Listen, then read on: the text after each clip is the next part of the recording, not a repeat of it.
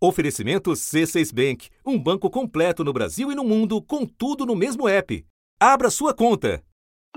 As votações hoje na Constituinte. Aprovada a liberdade de culto. Prevista na Constituição de 1988, a liberdade religiosa protege o livre exercício de cultos, além de templos e diferentes liturgias. O Brasil já teve uma religião oficial e que até hoje é a maior do país catolicismo, trazido pelos portugueses há mais de 500 anos, passou a conviver com outras crenças ao longo do tempo, principalmente com os diferentes ramos do cristianismo, os protestantes ou evangélicos tradicionais e pentecostais. A liberdade religiosa veio permitir e proteger a construção de todos os templos. Mas apesar da garantia constitucional, crimes em razão da religião escalam. Nos últimos dois anos, os crimes em razão da religião aumentaram 45% no Brasil. A Conferência Nacional dos Bispos do Brasil afirma que a religião vem sendo utilizada com frequência em apoio ao discurso de ódio. Crimes que têm, sobretudo, viés racial. As religiões de matriz africana são alvo mais frequente de intolerância religiosa. Segundo dados do Ministério dos Direitos Humanos, só no ano passado foram 1.201 ataques. Uma pesquisa coordenada pela Rede Nacional de Religiões Afro-Brasileiras ouviu representantes de 255 terreiros de todo o país quase a metade, registrou até cinco ataques nos últimos dois anos. É lei em todo o país. Líderes religiosos podem entrar em hospitais para dar assistência religiosa.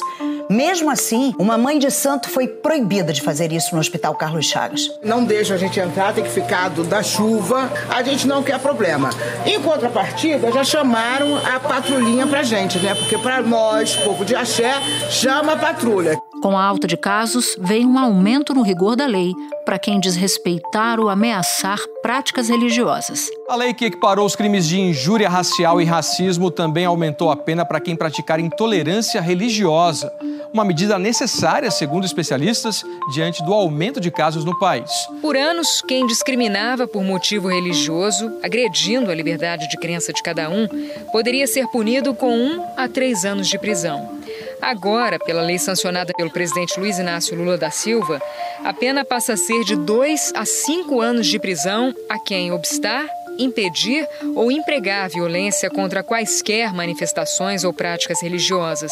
Mas a punição ainda esbarra em enormes desafios a começar pela falta de preparo das polícias e do próprio Poder Judiciário. Esse crime ele tem tido uma, uma má vontade ou uma ignorância nas delegacias começa a tipificá-lo. Então há muitos é, denúncias que são feitos que não viram nem inquérito.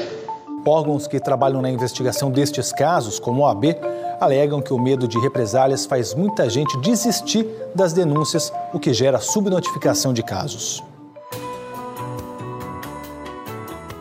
Da redação do G1, eu sou Natuzaneri e o assunto hoje é racismo religioso os fatores que levaram à alta deste tipo de crime, sobretudo em relação às religiões de matriz africana, e como manifestações de ódio vão muito além dos locais de culto.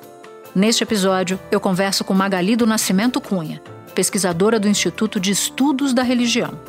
Em seguida, falo com Adailton Moreira, doutor em educação e babalorixá responsável pelo terreiro de candomblé Ileo Mijuarô. Quinta-feira, 23 de fevereiro. Magali, você coordenou uma pesquisa que analisou o crescimento do fundamentalismo religioso em alguns países da América do Sul, incluindo o Brasil, isso na última década.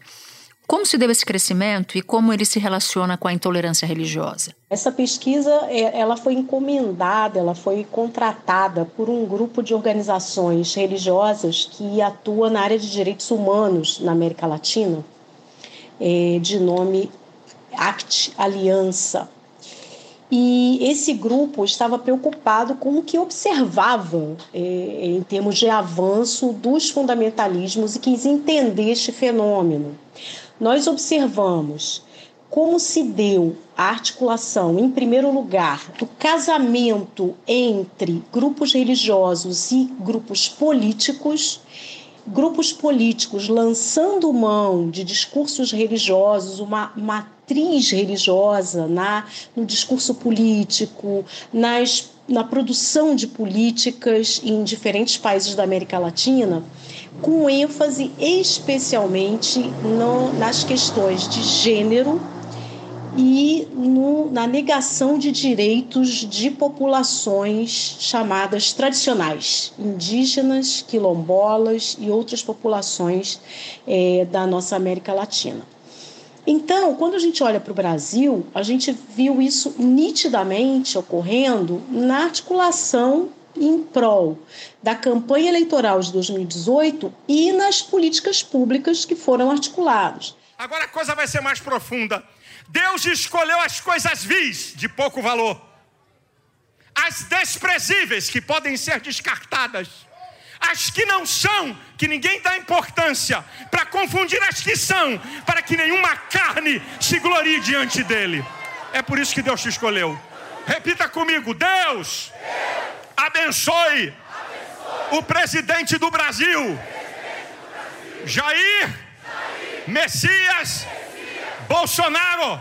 Havia um grupo ligado à religião, com um discurso religioso que lançou mão de alianças com o poder político para fazer valer políticas públicas que respondesse a perspectivas, visões de mundo relacionadas a valores, costumes relacionados à sexualidade, mas também à demonização de certas populações, população indígena, população é, é, negra, e que viu é, na aliança com o governo, com o anterior governo do Brasil, eleito em 2018, uma possibilidade de fazer valer é, projetos que envolviam políticas. Em entrevista publicada na Folha de São Paulo, Marcos Sintra disse que um novo tributo, que deve ser criado para simplificar o modelo de arrecadação no país, teria grande abrangência, incluindo até as igrejas, que hoje são isentas. O assunto incomodou líderes evangélicos que pediram explicações para Bolsonaro.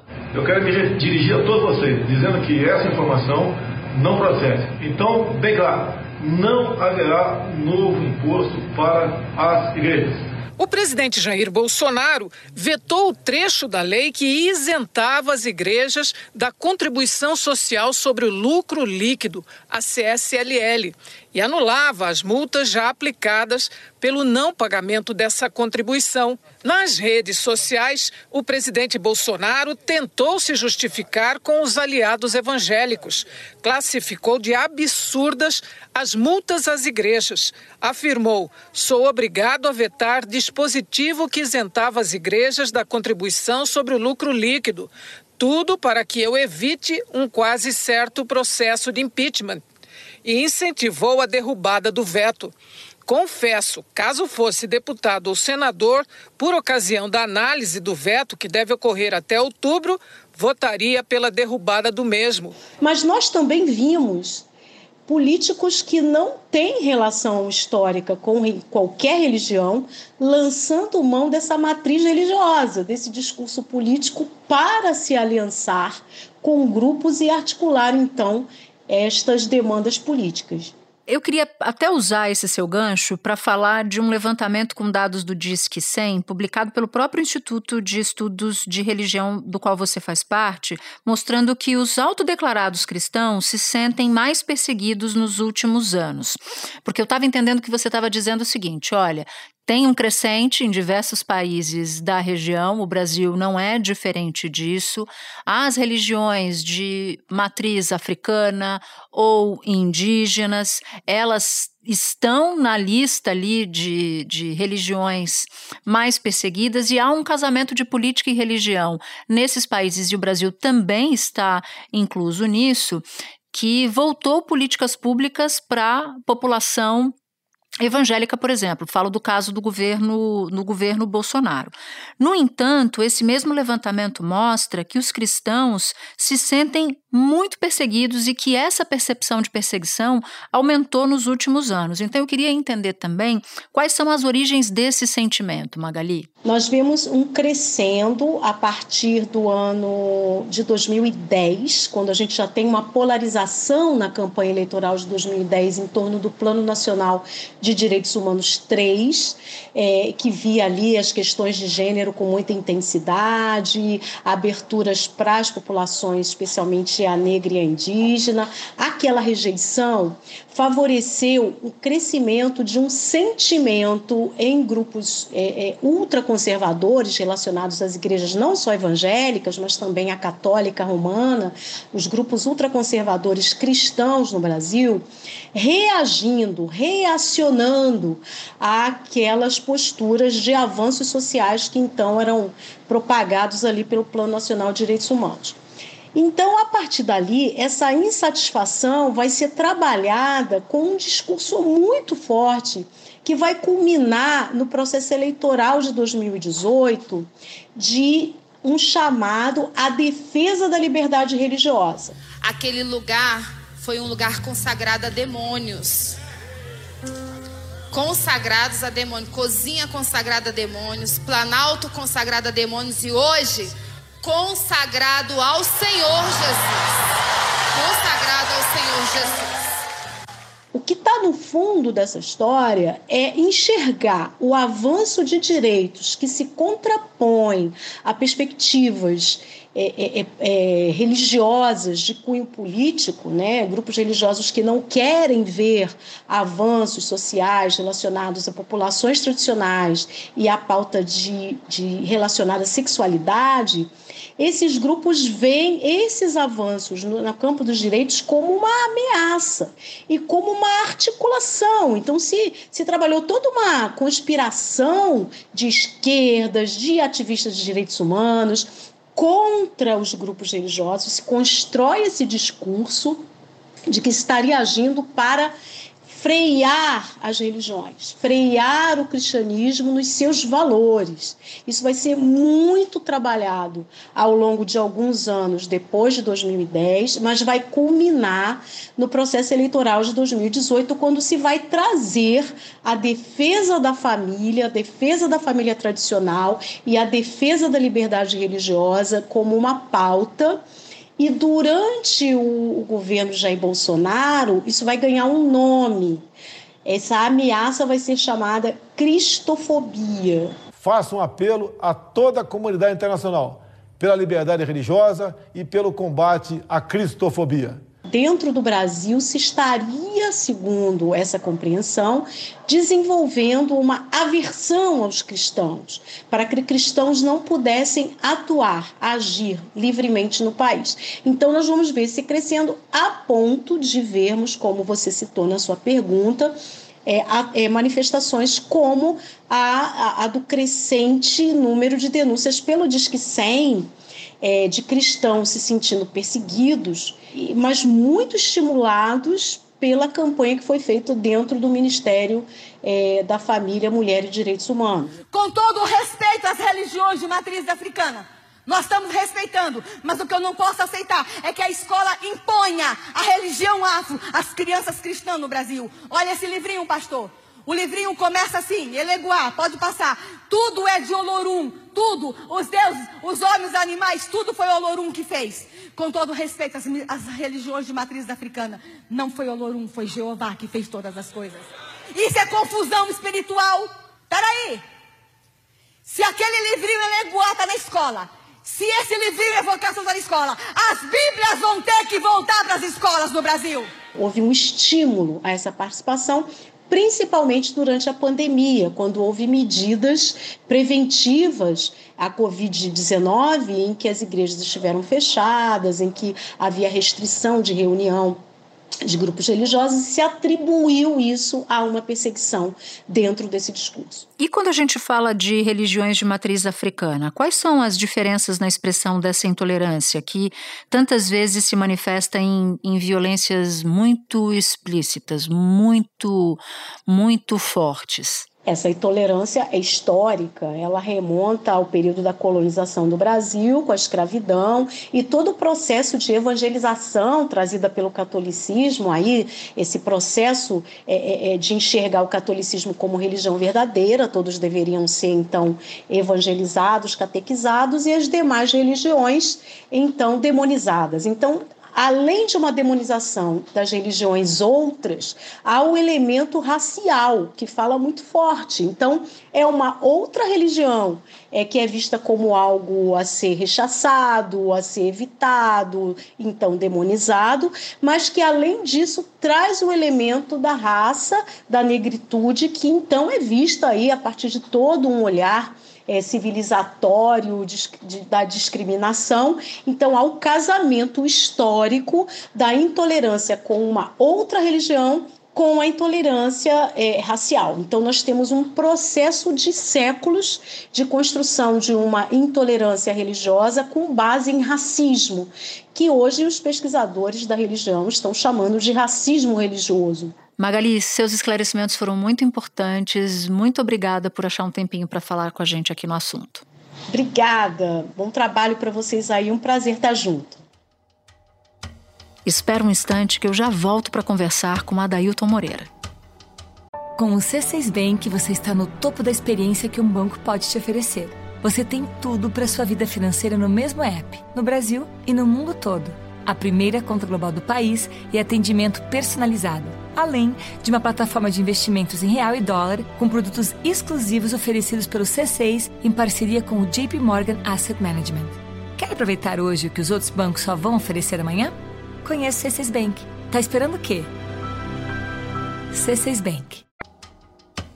Adailton, você tem mapeado diversas denúncias, diversos episódios de intolerância religiosa contra religiões de matriz africana. E você tem identificado um crescimento do que se chama de racismo religioso, uma piora entre os anos de 2019 e 2022. É isso mesmo? Olha, durante esses quatro anos, o índice de, de, de racismo religioso, de intolerância religiosa, foi de um crescente a gente percebeu diversos casos, diversas, diversas formas de tolerância religiosa e racismo religioso, fomentado principalmente por conta das ações e declarações do próprio presidente em exercício na época. O Brasil é um país cristão e conservador e tem na família a sua base.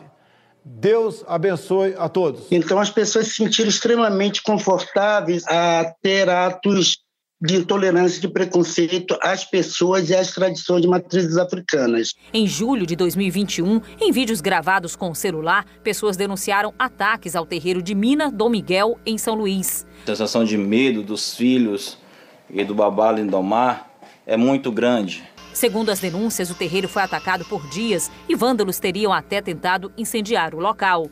Em outro flagrante, um matagal onde pessoas estariam escondidas para atirar pedras em direção ao terreiro, de acordo com a denúncia. O Brasil teve três denúncias de intolerância religiosa por dia. Em 2020 foram 498 denúncias, em 2021 466 denúncias e em 2022 545 é, denúncias de intolerância religiosa um aumento de 17% do ano passado. Isso foi um crescente muito grande. Né? Na realidade, eu, eu sou um ativista dos direitos humanos e a gente é, mapeou diversos casos, inclusive é, denunciando internacionalmente a própria ONU e ao CERD, Comitê para a Eliminação do Racismo Religioso e Fomento dos Direitos Humanos na, na Suíça.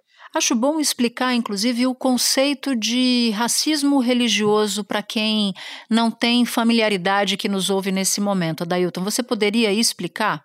A intolerância religiosa é um ato que abrange diversas tradições religiosas. Mas o racismo religioso ele está calcado muito mais nas questões a, a população negra em si. Porque é uma, uma tradição que, que, em si, por si, ela já, já é própria da, da população negra. Então, a gente sabe que o racismo é já algo inerente à população negra. Então, a gente vai ver que essas tradições elas sofrem muito mais por conta da negação, da invisibilização e da, da própria negação da, da, contribuição da população negra na, no nosso país. Então, você tem a, o racismo religioso, você tem o racismo institucional, racismo ambiental, que tem a ver historicamente com a negação da população negra. A população negra, que, sua grande maioria, pertence às tradições de matrizes africanas. E há pouco mais de um mês foi sancionada uma lei que, ao aumentar a pena de injúria racial, também protege a liberdade religiosa. Além dessa lei, de que outras maneiras o Estado pode agir para coibir esse tipo de violência? Olha, eu acho que o Estado existe, existe outras leis que protegem as pessoas em cima de suas liberdades religiosas, suas orientações religiosas. E eu creio que é importante que o Estado brasileiro se responsabilize por conta desse, desses ataques e desses discursos de ódio às tradições de matriz africana e à própria população negra em si. Eu creio que é importante criar políticas públicas cada vez maiores para que as pessoas possam sentir o peso do direito, o peso da justiça, porque há uma impunidade do próprio Estado brasileiro também quanto a, a, não se responsabilizar por esses atos de, de intolerância religiosa e racismo religioso. Representantes de religiões de matriz africana se reuniram para prestar apoio ao terreiro Pai Xangô, que foi destruído no dia 1 de janeiro. O caso foi registrado como crime de dano, de menor potencial ofensivo. Mas a família entende que o caso precisa ser tratado como intolerância religiosa já que o suspeito destruiu somente os utensílios do terreiro e não da casa da família, que funciona no mesmo espaço. Além disso, ele teria dito palavras de ódio contra a família e o candomblé. Nós temos a nossa Carta Magna, que, que é a Constituição Federal, que já nos auxilia e nos defende contra a nossa prática religiosa. Mas é algo que até hoje ela não consegue ser implementada devidamente por conta que as pessoas se acham impunes a cometer tais atos. E como é que o racismo afeta o dia a dia da prática religiosa? Olha, quando você percebe que um cidadão, uma cidadã, não pode se manifestar publicamente sobre a sua, sua orientação religiosa por conta do racismo, já é algo que nos afeta imensamente, e isso reflete em diversos fatores. A gente percebe que crianças de matriz africana não podem se manifestar quanto a ter sua orientação religiosa. Isso reflete no seu, no seu consciente, no seu psicológico, porque esse tipo de negação é negar sua identidade, negar sua origem, negar sua cultura. Então, esse é um dos fatores piores. Kailane é neta de Kátia, Mameto Funcibialá, a mãe de santo do terreiro. A conexão de vocês é, é marcada por um, um fato, né? Conta pra gente o que aconteceu naquele dia 14 de junho de 2015. Eu era uma criança, né? A marca da agressão está na cabeça da garota de 11 anos, mas a cicatriz maior não é essa. Sempre que eu fecho o olho, eu vejo tudo de novo. Estávamos de branco com as vestes da, da nossa religião. E chegou num, num certo ponto, a gente escutou dois rapazes nos insultando. E eu falei, ah, deixa pra lá, tá lá do outro lado, deixa eles xingarem.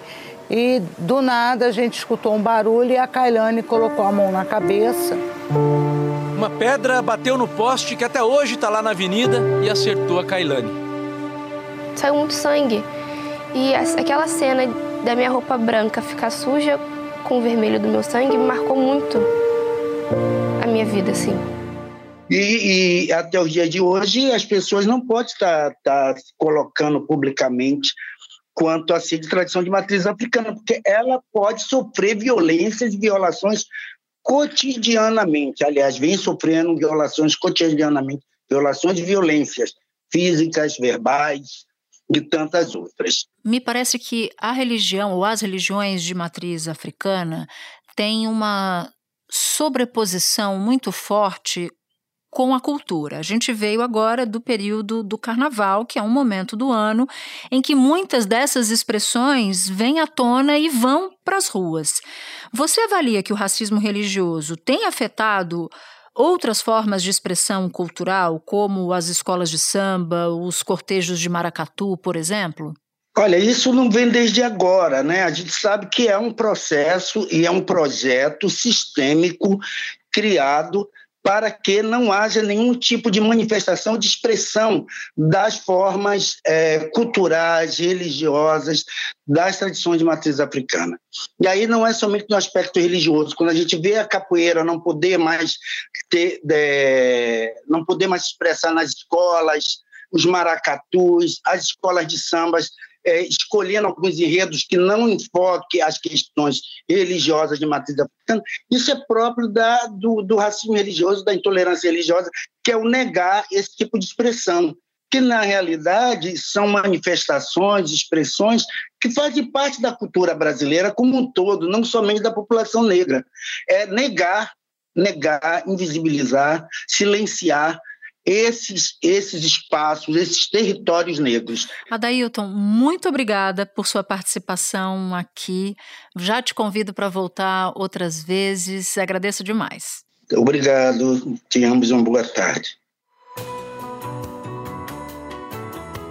Este foi o assunto podcast diário disponível no G1, no Globoplay, no YouTube ou na sua plataforma de áudio preferida. Vale a pena seguir o podcast na Amazon ou no Spotify, assinar no Apple Podcasts, se inscrever no Google Podcasts, no Castbox ou no YouTube e favoritar na Deezer. Assim, você recebe uma notificação sempre que tiver um novo episódio. Comigo na equipe do assunto estão Mônica Mariotti, Amanda Polato, Tiago Aguiar, Gabriel de Campos, Luiz Felipe Silva, Tiago Kazuroski, Etos Kleiter e Nayara Fernandes. Eu sou Natuzaneri e fico por aqui. Até o próximo assunto.